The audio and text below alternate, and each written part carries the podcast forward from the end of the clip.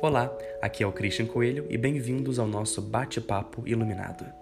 O nosso encontro semanal com grandes nomes do yoga, meditação, bem-estar, cura e desenvolvimento pessoal. Eu acredito na importância de estarmos sempre nos renovando. Por isso, vamos, por meio desses encontros, compartilhar ideias e práticas que nos apoiam nessa jornada do autoconhecimento e do coração. Aproveitem. Arro, Namastê.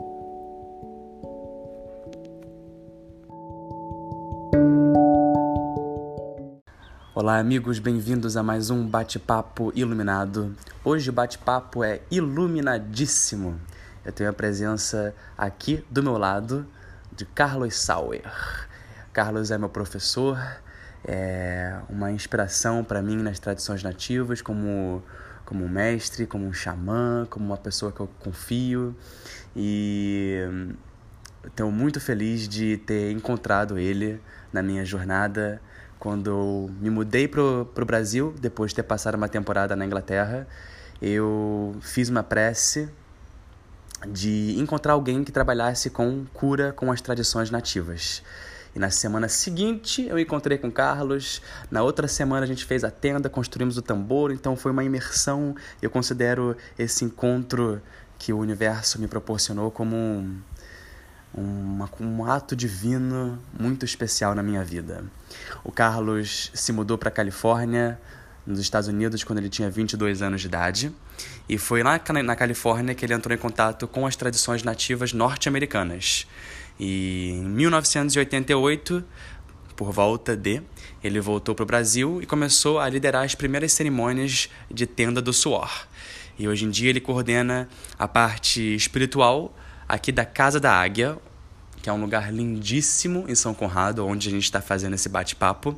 Se vocês não conhecem, venha todas as terças e quintas, tem a roda de cura, a cerimônia da fogueira. Isso tudo a gente vai falar um pouquinho mais nesse bate-papo. Mas primeiramente, Carlos, eu queria te agradecer muito por pela sua confiança, pela sua presença e pelo seu tempo aqui de estarmos juntos unindo os nossos corações com os nossos ouvintes no bate-papo iluminado. A honra é toda minha. Muito obrigado pelo convite. Arrou. Então, Carlos, queria primeiro perguntar para você como foi o seu primeiro contato com as tradições nativas, aonde e o que foi que despertou dentro de você que era algo na, na sua jornada de vida. O primeiro contato mais profundo que eu tive mesmo foi quando eu entrei dentro da tenda do suor, que foi mais ou menos em 1982, 83. Eu era muito jovem e eu tinha um comportamento que eu posso dizer mais introvertido, era uma pessoa mais tímida, tinha até um pouco de medo de falar em público, então eu tinha um certo bloqueio de expressar os meus sentimentos. E de, quando eu entrei dentro da tenda do suor, eu me encontrei dentro de um ritual muito poderoso, uma sauna sagrada, mas não era uma sauna é, de lazer, era uma, era uma cerimônia de purificação. E durante a cerimônia eu tive um pouco de pânico um pouco de claustrofobia e queria comecei a sentir vontade de sair dali e sair correndo porque eu estava sentindo energias muito fortes. E medo e comecei a ficar um pouco ansioso. E nisso eu até comentei com os índios na época que estavam dirigindo. Na verdade era um índio uh, da Argentina, descendente de índios da Argentina, que morou em Oklahoma muitos anos, estudou com Cheyennes e Arapahoes. O nome dele era Hector Mario Gomes, que hoje está com uns 80 anos. E ele disse para mim: Não, meu, meu irmãozinho do Brasil, fica tranquilo, que isso vai passar e procura ficar aqui com a gente, porque lá fora não tem nada agora, está tudo aqui dentro tudo que importa, o trabalho que você precisa fazer é aqui dentro. E quando eu relaxei, eu comecei a ter uma visão dentro da tenda. e vi situações difíceis e pesadas e muito desconforto, assim, muito desconforto que eu senti durante a minha infância. Principalmente na idade de 11 anos, eu entrei em contato com coisas muito fortes que aconteceram comigo e ao mesmo tempo eu suava muito. E eu reparei que aquele suor saindo de mim não era uma coisa só a nível físico. Uhum, uhum. Porque quando você sua numa sauna, né, até mesmo numa sauna normal é, de clube, você elimina toxinas através do suor. Mas comigo, naquele momento, recebendo os rezos que estavam sendo feitos ali e aquelas canções muito poderosas, eu senti que aquele suor que eu estava eliminando não era uma coisa só a nível físico. Eu estava suando a minha ansiedade para fora, ou minha claustrofobia, eu estava suando até sintomas ligados a um trauma que eu passei quando eu era muito jovem. Todos nós, seres humanos, passamos por situações muito delicadas, muito quando a gente era novo e algumas dessas situações foram traumas. Então, naquele momento que eu comecei a curar, eu comecei a me curar ali dentro da tenda do suor, eu senti assim que aquilo ali era para mim, uhum. que era o meu caminho, Sim. que era o meu o meu tipo de, de, de filosofia de vida. Foi nesse momento que você foi adotado pela tribo ou foi mais não, à frente? Não, foi mais à frente. Esse foi o primeiro momento que eu senti uma cura acontecendo na pele. É muito, é, é, não é fácil de explicar, mas é como se eu estivesse sentindo a espiritualidade atuando em mim numa cura que eu pudesse até palpar, pegar, porque eu passava a mão e olhava para o meu suor, e eu sabia que aquilo ali não era simplesmente um suor. Que, como eu falei, sintomas de ansiedade, angústia, depressão, síndrome do pânico, ou aquele desconforto de, de, de situações que nós passamos na infância ou na adolescência, aquilo estava curando, estava sendo eliminado dentro de mim naquela cerimônia. Então ali foi quando eu comecei a criar um vínculo muito poderoso. Eu não saberia, eu não tinha noção que ia ser para o resto da minha vida, Uhum. mas com 22 anos eu estava assumindo ali um pacto com aquela cerimônia, com aquele ritual, com aquele caminho espiritual para eu poder seguir adiante na minha cura. E a adoção pelos Cheyennes aconteceu mais tarde. Certo, certo. E como você. Eu vejo assim que cada vez mais as pessoas estão se relembrando dessas tradições nativas, a importância de trazer momentos de sagrado, de honrar a natureza e relembrar coisas que os nossos ancestrais faziam, né? de se reuniam em volta de fogo, de olhar para a natureza, de sentir e se conectar com os quatro elementos, com as quatro direções. Fala um pouquinho pra gente da importância que é dessa, desse relembrar. Certo. Quando eu entrei dentro da tenda, que eu escutei os cantos e o tambor, o som, o som do tambor e do chocalho, aquilo tudo me pareceu extremamente familiar. Ativou a memória celular que eu carrego através do meu gen ligado à minha, à minha ancestralidade, mas não só a nível de seres humanos, mas a minha ancestralidade a nível de vidas passadas. Al- Algo ativou ali dentro para mim que eu me senti em casa, me senti muito bem e eu senti as curas atuando muito rápido, muito, muito rápido. Inclusive o meu comportamento naquela época começou a mudar, eu, eu comecei a ser menos tímido. Algo em mim começou a mudar logo depois daquilo. Então, é, o que, que eu acredito? Né? Que todos nós precisamos sim conectar com os nossos ancestrais. Eu, eu falo muito isso, porque os nossos ancestrais eram povos nativos de sua região, né? nativos da Europa, nativos da América do Norte, ou ativo, nativos da Ásia ou da África. Então, eu sinto no meu coração que nós precisamos nos conectar com os rituais dos nossos ancestrais.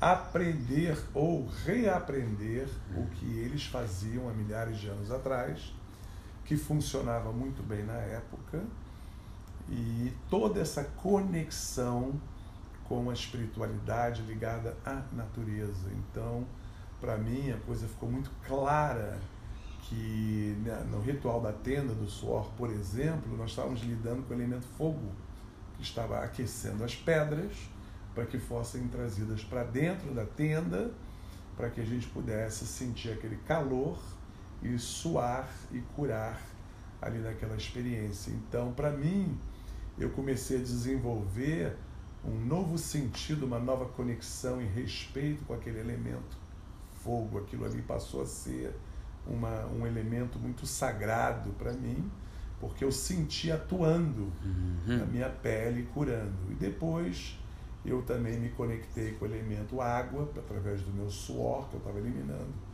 muito suor, muito líquido do meu corpo. Botava as mãos na terra e sentia a minha conexão uhum. com a Mãe Terra, com o elemento terra, me dando aquele suporte para eu poder me curar. E, obviamente, o elemento ar, eu comecei a respirar mais profundamente.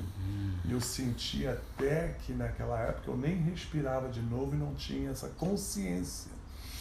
Eu comecei a absorver mais oxigênio, respirar mais dentro da tenda do suor para poder potencializar o que estava acontecendo no meu corpo e com certeza a maior quantidade de oxigênio no meu pulmão e no meu corpo atuou em potencializar as curas que eu estava passando ali dentro, né? Então, eu acredito sim que hoje nós temos o que eu chamo das doenças modernas, do homem moderno, né? da civilização moderna, do homem branco principalmente, né? Eu acredito que existem muitas doenças novas, é, síndrome do pânico, é, pessoas que estão sofrendo bipolar ou depressão, angústia, existem, e não só doenças a nível psicológico, emocional, mas também a nível físico. Nós temos hoje muita coisa acontecendo com câncer que não existia antigamente, nós temos pessoas tendo AVC, infarte. Então, existem muitas coisas acontecendo hoje, acredito eu, devido ao desequilíbrio entre o homem e a natureza. Este desequilíbrio fez com que a gente se alimentasse de uma forma mais tóxica.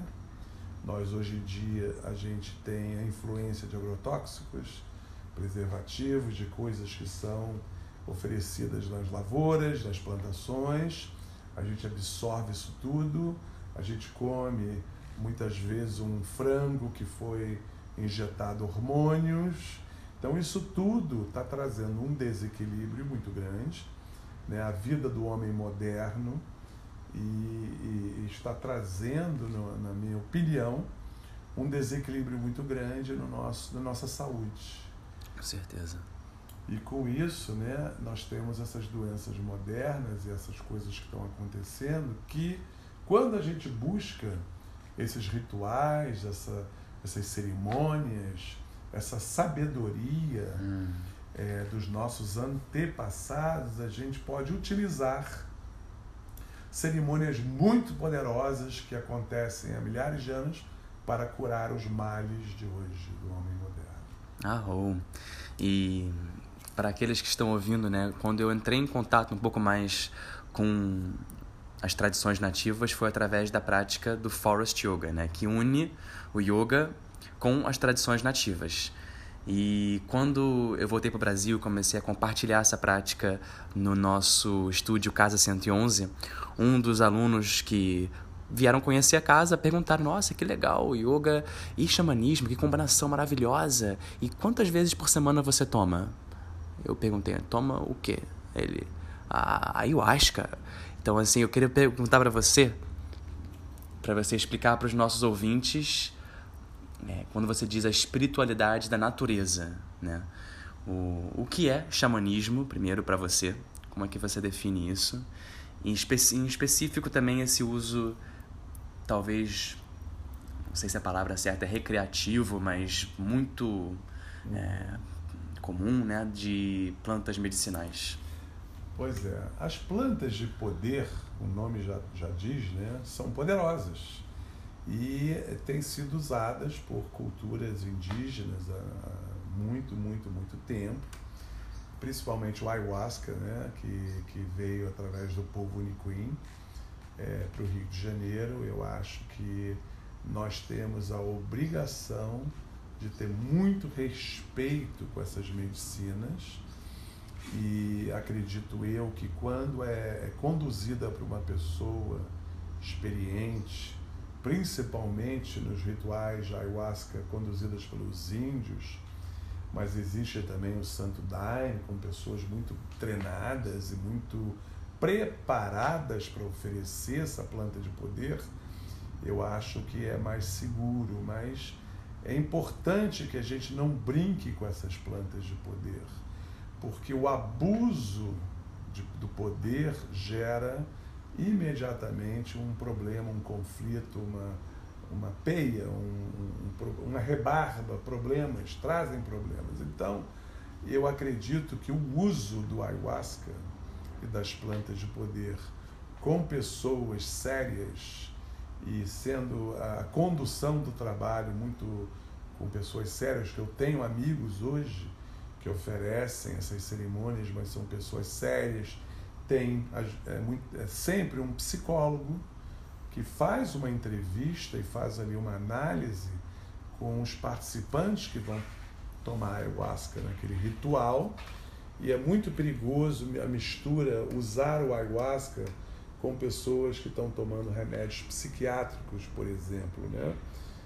O ayahuasca pode entrar em conflito com uma, uma medicina alopática forte, tarja preta, que seja um remédio psiquiátrico, aquilo ali pode causar um desequilíbrio, um conflito e gerar um resultado muito negativo para uma pessoa que não está preparada, não está podendo naquele momento tomar essa planta de poder, esse ayahuasca. Então, a única coisa que eu sugiro é o primeiro, né?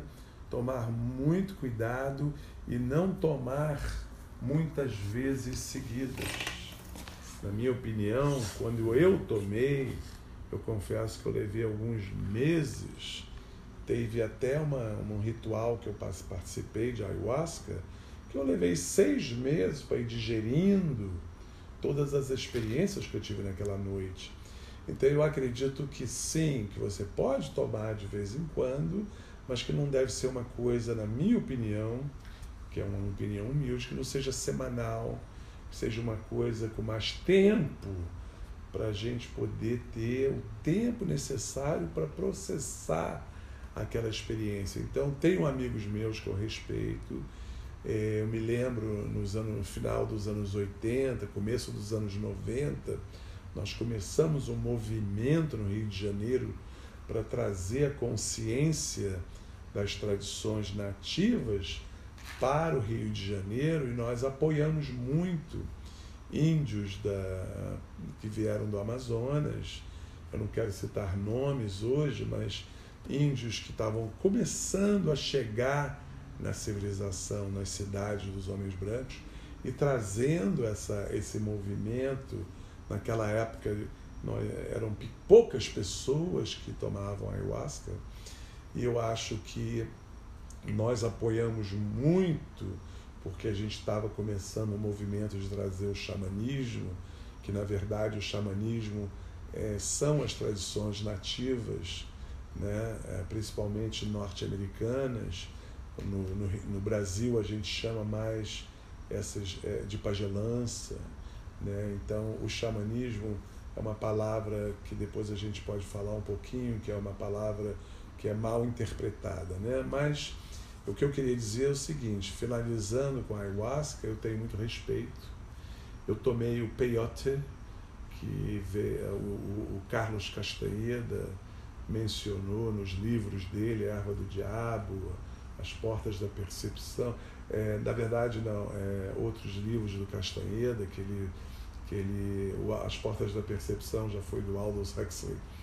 Outros livros do Castanheda mencionaram muitas vezes experiências que o Carlos Castanheda teve tomando ayahuasca no México com os índios Huichols, com aqueles Dom Juan, né, aqueles índios que estavam ali, aqueles xamãs que estavam apoiando as curas que o Carlos Castanheira estava passando, com o uso do peiote. E eu, eu participei de cerimônias do peiote quase 11, 12, 13 anos da minha vida, regularmente no deserto do Arizona, na Califórnia, mas sempre com muita consciência de nunca abusar uhum. da quantidade ou de quantas vezes eu estava tomando. Né? Os próprios índios americanos normalmente tomam é, uma vez por mês, ou se houver uma necessidade, uma, em 15, 15 dias, mas eles procuram é, não, não, não fazer toda semana, porque para não ter essa, essa coisa do uso e abuso, né? não ter essa, essa, essa coisa do abuso. Uhum. E pro a palavra xamanismo, né? Eu olhei aqui pro céu e tá um céu lindo com o pôr do sol e me fez refletir, né, a importância que é os ciclos, né, do nascer do sol, do pôr do sol e os ciclos da natureza. Então conta pra gente para os nossos ouvintes a palavra xamanismo uhum. e a importância né, dos ciclos da natureza. Maravilha. A palavra xamanismo, na verdade, é proveniente da Sibéria, de uma tribo Tugus. Lá eles, eles é, utilizavam essa palavra xamanismo ou a palavra xamã. E essa palavra xamã é, é exatamente o sinônimo da palavra pajé, é o curandeiro da tribo. Né? O xamanismo é a prática do xamã e é a, a, as tradições nativas espirituais, a espiritualidade dos povos nativos, a gente entende aqui no Brasil como xamanismo. Mas, na verdade, o xamanismo ele, ele é mais proveniente da Sibéria, do norte da Europa, descreve práticas desta tribo, desse povo siberiano, de xamãs e xamanismo. E hoje foi, devido à globalização, esse nome foi espalhado pelo planeta inteiro. Mas eu prefiro até substituir a palavra xamanismo com tradições espirituais nativas porque descreve melhor o que nós estamos fazendo hoje. O xamanismo virou um pouco uma palavra universal, mas eu queria focar mais no fato de que o que nós praticamos hoje são as tradições espirituais dos povos nativos. Uhum. E estou querendo fugir um pouco dessa palavra, porque acredito eu que ela ficou um pouco comercializada, entendeu? Começou, mas não estou de maneira nenhuma. Eu uso de vez em quando essa palavra, mas eu quero deixar claro que o xamanismo é uma coisa mais siberiana, né? É uma, é um, mais o, no Brasil nós temos os pajés, na América do Norte, por exemplo, na América do Norte, os xamãs de verdade não gostam de ser chamados xamãs eles são medicine man, homem de medicina, ou medicine woman, mulheres de medicina, entendeu? É a maneira que os índios norte-americanos, os índios da América do Norte, eles preferem que nós, é, se a gente vai usar um título para de um curandeiro daqueles, é, chamar ele de ou ela de homem ou mulher de medicina. Sobre os ciclos da natureza, olha, já mudou, hein? Olha que coisa incrível. já mudou, o céu já mudou. Já mudou. Os ciclos da natureza, nas tradições nativas, são importantíssimos. Por quê, né? Os nossos antepassados, para que eles pudessem sobreviver naquela época em que viviam em aldeias e casas de palhoça ou, ou tendas, né? eles precisavam estar totalmente conscientes e ligados às forças da natureza e aos ciclos da natureza, incluindo as quatro estações do ano, né? o verão, é, o outono, o inverno e a primavera, as quatro fases da lua, isso tudo muito importante. É, os, os povos da ancestralidade estarem em contato até mesmo para sobreviver. Então eles, eles, eles praticavam, inclusive os homens brancos da Europa tinham é, aldeias celtas, é, aldeias vikings, os nórdicos, todos esses, esses bárbaros que não faziam parte do Império Romano, eram todos os povos que não faziam parte do Império Romano, na Europa eram considerados bárbaros. E, incluindo nesses bárbaros, tinham os celtas, que eram maravilhosos. Eram homens brancos nativos da Europa, que se vestiam com peles de animais como os índios, usavam arco e flecha como os índios, caçavam e, e viviam como os índios e praticavam cerimônias muito parecidas com as cerimônias de índios americanos e africanos. Então, até hoje chamamos, mais uma vez utilizando a palavra xamanismo, do xamanismo celta.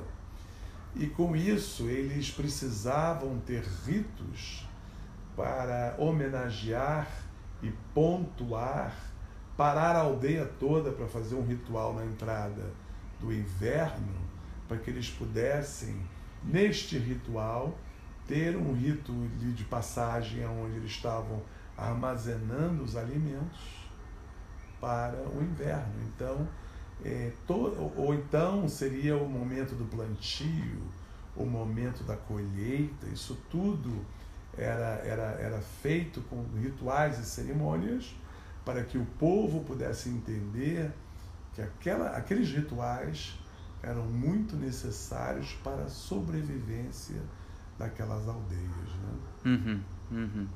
E para você que aqui com as atividades da Casa da Águia, eu queria dar a oportunidade de você falar um pouquinho de como as pessoas podem entrar em contato com as atividades, uh, os eventos, os cursos, é, tanto que a palavra, né, tradições nativas. Gente, se vocês querem conhecer, no Instagram é arroba escola de tradições na nativas. Exatamente. Lá você vai encontrar todas as informações de eventos, rodas de cura, tenda do suor e, e vivências de finais de semana também. Existe mais alguma coisa que você. Existe a página da Casa da Águia também no Facebook, vocês podem é, saber o que fazemos aqui, né? Aqui a gente faz, como você mencionou no começo, a roda de cura toda terça-feira à noite, de 8 às 10 e as cerimônias de fogueira que vão acontecer, vai acontecer hoje, que é, é sempre nas quintas-feiras de 8 às 10. Então, a gente, como a gente faz semanal, a gente procura se conectar também com a energia da lua. Se é uma lua cheia, a gente provavelmente vai fazer uma cerimônia que vai ter mais energia, mais canto, mais dança. A lua está cheia, a gente tem que trazer um espírito de celebração daquela lua cheia. A gente tem que honrar, celebrar e sentir a força daquela lua cheia, fortalecendo um rezo, fortalecendo uma, uma cura que a gente estiver praticando, oferecendo numa cerimônia de fogueira.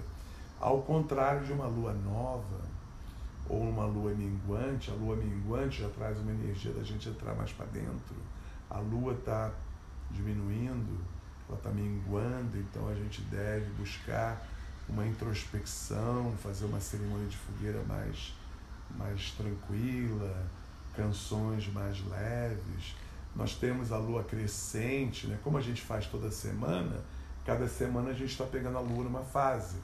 Então é muito bacana a gente conectar, por exemplo, uma lua crescente, qualquer coisa que você queira trabalhar, um projeto, um, um relacionamento amoroso novo, uma história nova que está começando e você colocar aquela ênfase, aquele rezo, aquelas canções na lua crescente, porque você está apoiando né, a, a, a, o movimento que você está seguindo. Então, as luas se afeta o nosso cabelo. Desde pequeno a gente escuta falar, ah, eu vou cortar meu cabelo na lua crescente, não é verdade? Uhum, uhum. Porque o cabelo vai crescer mais rápido. Não, eu vou, eu vou cortar meu cabelo na lua cheia para meu cabelo encher mais. Eu me lembro disso quando eu era pequeno. Então, gente, a, a, a lua afeta a maré baixa, a maré cheia. A, a lua afeta as ondas do mar, afeta é, acontece muitas vezes, todo mundo esperando a lua cheia, a lua cheia. Quando a lua cheia, cheia chega no pique, entra uma frente fria, entra uma chuva e a gente fica todo triste porque não viu a lua cheia. Não, gente, não tem que ficar triste. Tudo isso tem a ver com a, a força que a lua, como ela afeta aqui a natureza, nós todos. A lua é tão poderosa, a lua cheia é tão poderosa que traz uma, uma tempestade para limpar. Eu acredito eu que as tempestades, as chuvas lavam as nossas cidades, limpam a energia que às vezes fica densa nas cidades grandes, o estresse, né? tudo que está acontecendo com, o nosso, com a nossa cidade, tudo que está acontecendo com o nosso país e tudo que está acontecendo com o nosso planeta a gente precisa das chuvas, das tempestades, dos ventos. Olha o que aconteceu no começo do ano. Nós tivemos tempestades muito brabas, muitas ventanias. Eu, eu fico muito triste com as pessoas que morreram nesses, nesses momentos, mas eu acredito eu que isso, isso tudo é uma limpeza, isso tudo é uma, né? Nós temos o processo que eu chamo é, ecológico é o ninho, ou é o ninha. São processos ecológicos que acontecem a cada sete anos, aonde chove muito mais, então temper...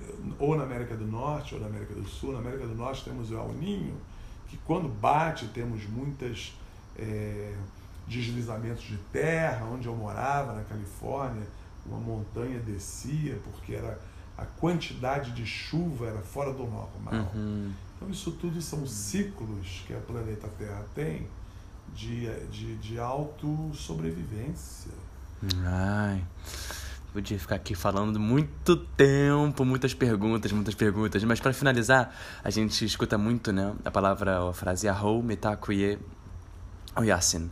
Então, fala, fala pra gente o que significa Ahou Mitakuye Oyase. É, o Ahou é uma forma em que os índios é, se manifestam no momento em que tem uma cerimônia bonita acontecendo, uma canção, uma prece bonita, dizeres bonitos e dignos que estão uma, uma, uma frase, uma, uma, um depoimento de um ancião numa hora que vai mexer, um depoimento profundo quando a pessoa termina arro, quer dizer amém ou axé, é uma forma de você né, se expressar depois de rezar. E mitakuye oyasan quer dizer por todas as nossas relações. Por quê?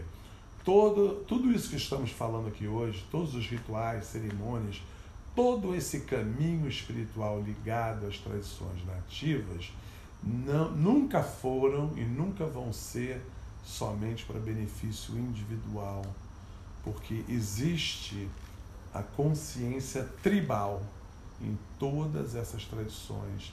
Então a gente fala que a gente pede uma cura e fala metakoye oyasen, porque a gente está pedindo aquela cura para mim, para você e para todas as nossas relações, que não é só os nossos familiares de sangue, não é só os nossos irmãos de espírito, mas também ah, ah, os animais.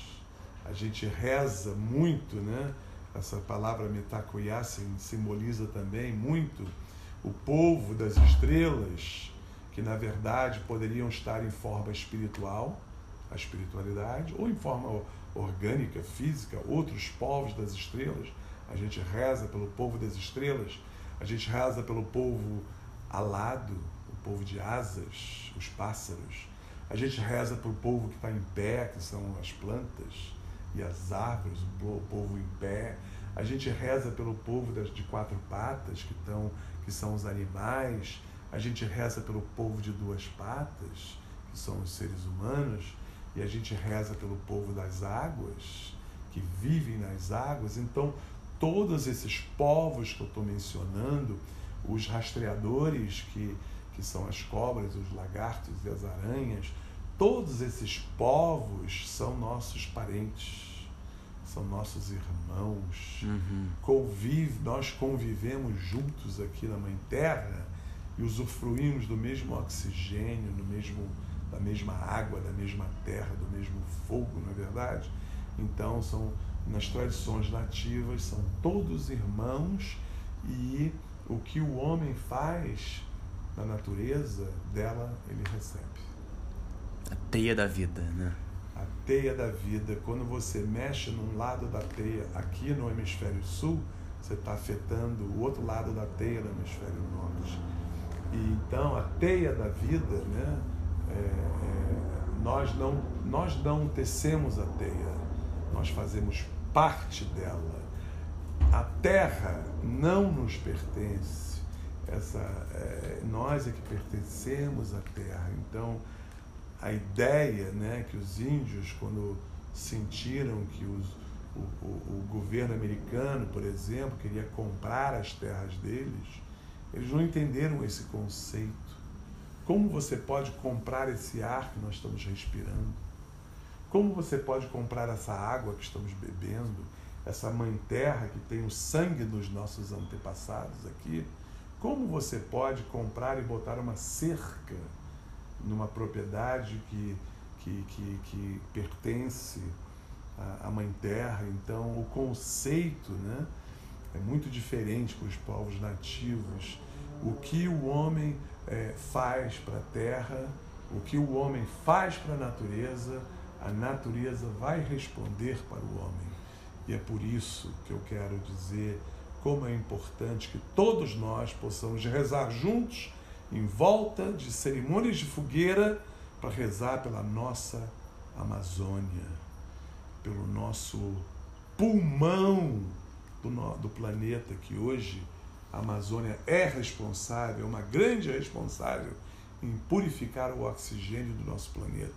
Então, é em volta do avô fogo aonde a gente escuta esse tipo de assunto que acabamos de conversar agora. Carlos, muito obrigado, muito obrigado, muito obrigado. Então, gente, fiquem atentos, Escola de Tradições Nativas, para todos os eventos e nos vemos no nosso próximo episódio. Arro! Arro, yes. É isso, amigos. Muito obrigado por escutar por mais um bate-papo iluminado com o Carlos Sauer. Espero que vocês tenham curtido. Comenta aqui no meu Instagram, no meu Facebook, me diz o que, que você achou.